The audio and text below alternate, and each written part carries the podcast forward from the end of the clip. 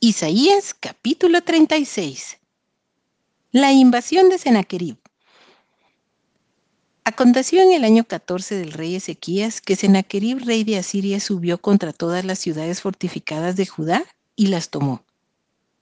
Y el rey de Asiria envió al Rapsaces con un gran ejército desde Laquis a Jerusalén contra el rey Ezequías y acampó junto al acueducto del estanque de arriba en el camino de la heredad del lavador.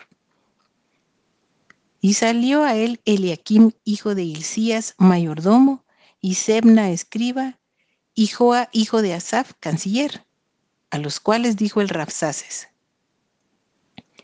Decida ahora a Ezequías.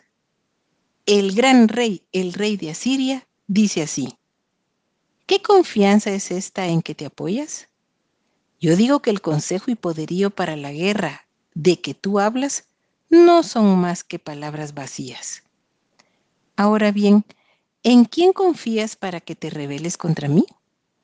He aquí que confías en este báculo de caña frágil, en Egipto, en el cual si alguien se apoyare, se le entrará por la mano y la atravesará.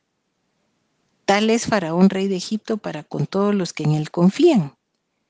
Y si me decís, en Jehová nuestro Dios confiamos. ¿No es este aquel cuyos lugares altos y cuyos altares hizo quitar Ezequías y dijo a Judá y a Jerusalén, delante de este altar adoraréis? Ahora pues, yo te ruego que des rehenes al rey de Asiria, mi señor, y yo te daré dos mil caballos, si tú puedes dar jinetes que cabalguen sobre ellos. ¿Cómo pues podrás resistir a un capitán, al menor de los siervos de mi señor, aunque estés confiado en Egipto con sus carros y su gente de a caballo? ¿Acaso vine yo ahora a esta tierra para destruirla sin Jehová? Jehová me dijo, sube a esta tierra y destruyela. Entonces dijeron Eliakim, Sebna y Joa al Rapsaces, te rogamos que hables a tus siervos en arameo porque nosotros lo entendemos, y no hables con nosotros en lengua de Judá, porque lo oye el pueblo que está sobre el muro. Y dijo el Rapsaces, ¿acaso me envió mi señor a que dijese estas palabras a ti y a tu señor, y no a los hombres que están sobre el muro expuestos a comer su estiércol y beber su orina con vosotros? Entonces el Rapsace se puso en pie y gritó a gran voz en lengua de Judá, diciendo, Oíd las palabras del gran rey, el rey de Asiria.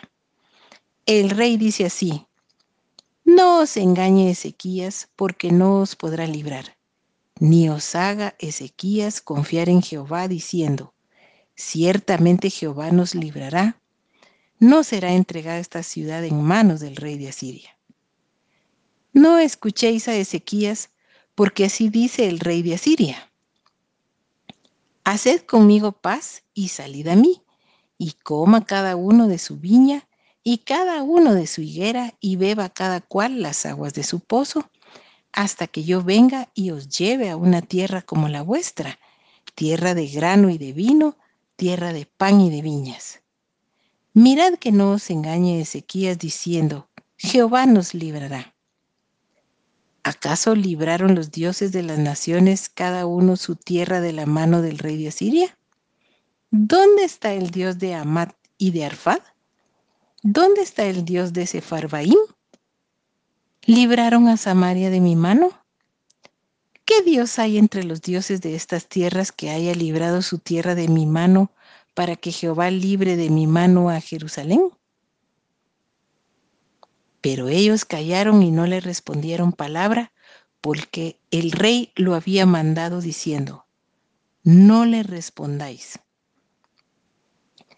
Entonces Eliakim, hijo de Hilcías, mayordomo, y Sebna, escriba, y Joa, hijo de Asaf, canciller, vinieron a Ezequías, rasgados sus vestidos, y le contaron las palabras del Rapsaces.